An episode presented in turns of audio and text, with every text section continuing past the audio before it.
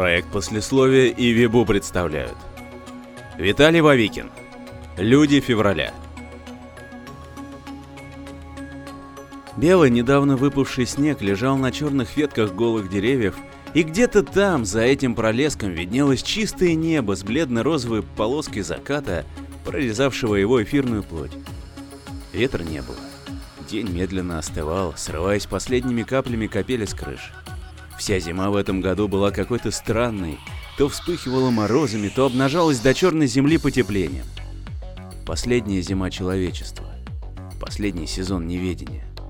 Правда, никто из людей еще не знал об этом. Дебора Фаер открыла окно и выпустила в морозный воздух струю синего сигаретного дыма. Декабрь подходил к концу, а у нее еще не было и половины обещанных песен для нового альбома, релиз которого намечался на середину января. Молодая фолк-звезда выросла, расцвела, повзрослела. Повзрослела его аудитория, готовая ее слушать. Теперь должны повзрослеть песни. Вот только тексты, которые получались у Деборы, все еще были по-детски свежими и наивными. Песни, от которых требовали зрелости и мудрости. «Почитай Кастанеду, почитай Фридриха Ницше», — сказала и агент Трой Б.С. «Сделай что-то абстрактное, что-то сложное, чтобы люди не сразу поняли, о чем ты поешь». Дебора пообещала ему, что попробует, но сейчас в своем загородном доме, выкуривая сигарету за сигаретой и нервно бросая в мусорную корзину измятые листы с неудачными текстами, она думала о том, что, возможно, будет проще сменить агента. У нее есть своя публика, свои фанаты. Ради них она и будет петь, а вся эта чертовщина с Ницше и Кастанеды... Нет, для нее это слишком. Мысль о том, чтобы послать Роя Баэза к черту, пришлась Деборе по душе — черту шоу-бизнес, к черту прибыли, к черту новый альбом. Она даст пару концертов в этом году и все. Ей нужен отдых. Ей нужно пространство. А все эти сроки... Дебора сняла телефонную трубку и набрала номер Роя Баэза, собираясь сказать, что дает ему отставку. «Ты что, снова напилась?» — холодно спросил ее Баэз. «Нет, я трезва как никогда, к тому же...» Дебора хотела сказать так много, но... Звук. Странный, едва уловимый звук, похожий на тихий стон. Он появился внезапно, пришел из пустоты и заполонил тишину дома. Словно женщина в предродовых схватках. Сдержанно и смиренно. Так, по крайней мере, показалось Деборе. «Что это?» — спросил ее Рой Баэс. «Ты тоже это слышишь?» «Какой-то стон». «Да». «Это у тебя?» «Я не знаю». Дебора подошла к окну. Вечер, закат. Стон раздается где-то в доме. Или же в голове, но как тогда агент слышит его? «Мне кажется, это где-то в соседней комнате», — сказал Рой Баэс. «Подожди, я посмотрю. В этом чертовом отеле никакого покоя». «Так ты думаешь, это у тебя?» «Ты разве не слышишь?» «Я слышу этот стон где-то в своем доме». Кто-то позвонил по второй линии. «Мне нужно ответить сестре», — сказала агенту Дебора. Голос Майи был встревоженным, нервным. «Успокойся», — сказала ей Дебора, стараясь не замечать монотонный стон. «Кажется, я сошла с ума». «Ты не сошла с ума». «Но я же слышу стон, слышу в своей голове». «Я тоже слышу стон». «Не издевайся надо мной». «Я не издеваюсь. Позвони моему агенту, он подтвердит, что...» Дебора вздрогнула, услышав стук в дверь. На пороге стоял сосед. Дебора открыла ему дверь. Он смотрел на нее широко раскрытыми глазами, не решаясь спросить о странном звуке, который появился так внезапно. «Вы тоже слышите стон?» — помогла ему Дебора. Сосед кивнул. По всей улице люди выходили из своих домов. По всему городу, по всей стране, по всему миру. Тихий стон разносился повсюду, проникал в каждую голову. Даже ночью, даже во сне, день за днем, неделя за неделей. Никто не знал источник этого звука, но о нем говорили все. Сначала желтая пресса, затем телевидение, ученые. Это была новость номер один. Была в декабре. В начале января, но потом... Потом появились незнакомцы. Чужаки. Они пришли так же, как и звук, из ниоткуда, из пустоты. Они не шли на контакт. Приходили ночами, стояли возле окон частных домов, возле дверей квартир в больших городах. Их и крестили люди февраля. Дебора Фаер стояла у окна ночи напролет и смотрела на чужака, который наблюдал за ней. Мужчина в черном пальто. Воротник поднят. Несколько раз Дебора пробовала заговорить с ним. Она выходила из дома, шла к чужаку, но когда между ними оставалось лишь пара шагов, он и растворялся, исчезал. И так продолжалось до следующей зимы. Тихие, вездесущие стоны, молчаливые незнакомцы. Потом появились корабли. Десятки инопланетных кораблей, зависших на околоземной орбите. Такие же волнительные, как стоны, такие же молчаливые, как незнакомцы за окнами домов. О них говорили, о них спорили, шептались. В конец декабря о кораблях стали появляться анекдоты. Они были как вулкан на безлюдном острове в океане. Пугают, но не причиняют никому вреда. Попытки связаться с ними не принесли результата. Загадочные корабли вышли на контакт лишь в конце января, а в первых числах февраля гости спустились на Землю, заняли таинственные образы, наблюдавшие за людьми последний год. Даже не гости, нет. Они называли себя предками, прародителями человечества. Но Земля не была их домом. Нет, это была их тюрьма. Сюда они отправляли своих самых опасных преступников, ренегатов, безумцев.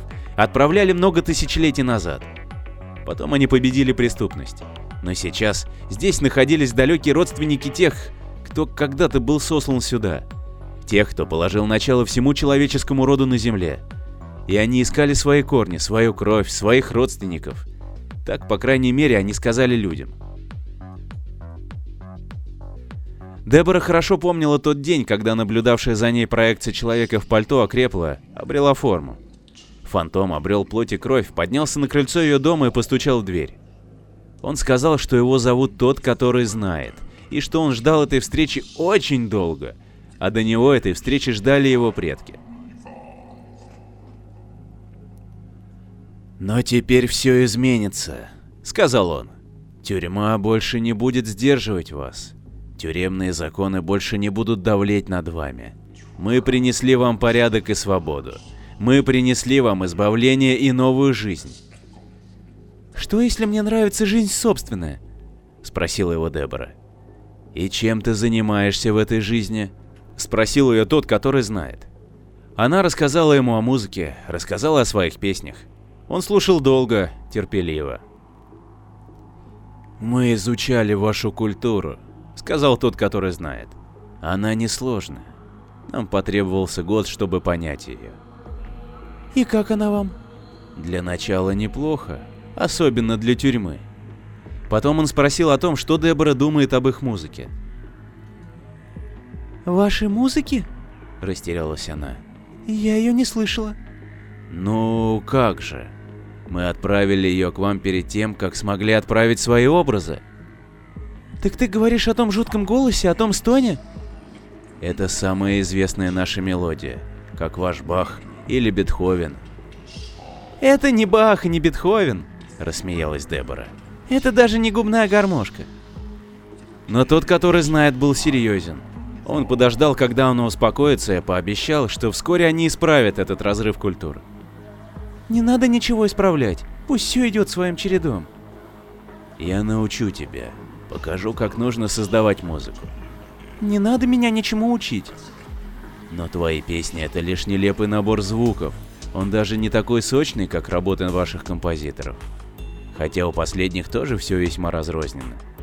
Зато ваш погребальный стон шедевр, начала злиться Дебора.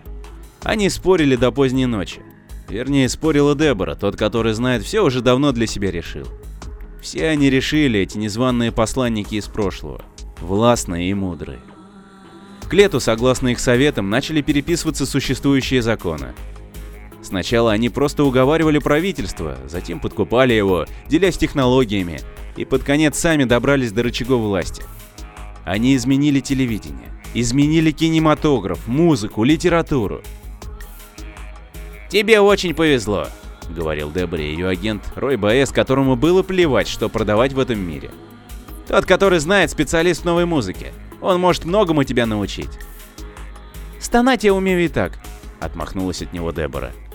Это чувство и искренность самовыражения. А мои песни, значит, уже не нужны? Все меняется, мир, музыка. Агенты, добавила Дебора и выставила его за дверь. Следующие три месяца она потратила на запись своего последнего альбома. Она создала его не ради кого-то или чего-то. Она сделала его вопреки тому, что происходит. Это был ее собственный стон, собственный крик. Но ни одна звукозаписывающая компания не взялась распространять его. «Попроси своего инопланетного родственника научить тебя их музыке», — сказал Деборе, ее бывший агент по телефону, который все еще донимал своими предложениями. «Твои старые песни никому не нужны». «Это еще не конец», — заверила его Дебора. Это был вызов. Такой же вызов, как 10 лет назад, когда она была еще подростком, записавшим свои первые хиты. Яркие хиты, сочные. И были люди, которые еще помнили об этом. Дебора связалась со всеми, кого знала. Она не думала о том, чтобы заработать на своем альбоме. Она распространяла его бесплатно, делая тысячи копий на собственном оборудовании, тратя последние деньги. И так поступала не она одна. Нечто подобное происходило по всему миру. И музыка продолжала жить. Настоящая музыка живая. Музыка, литература, кинематограф, живопись. Эти слабые всплески рождали гигантские волны. Рождали, пока не появились новые законы, новые правила и запреты. А когда не помогло и это, начались репрессии. Таких, как Дебора Фаер, называли безумцами, смутьянами, нарушителями общественного спокойствия. Их бросали в психиатрические клиники, сажали в тюрьмы, высылали в резервации на закрытых островах в океане. А по всему миру радио уже разносило монотонные, погребальные стоны новых исполнителей. Новые фильмы шли в кинотеатрах. Появлялись новые художники, писатели, поэты. Начиналась новая жизнь. Жизнь, где партиты Баха были лишь набором звуков. Картины Босха, шизофрении, работы Микеланджело, рутины каменщика и маляра. А все, кто был не согласен с этим, отправлялись в резервации. И тот, который знает, обучал тысячи детей нового времени своей странной музыке стонов.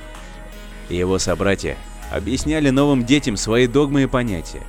И не было альтернативы. Истина стала абсолютной. Истина людей февраля.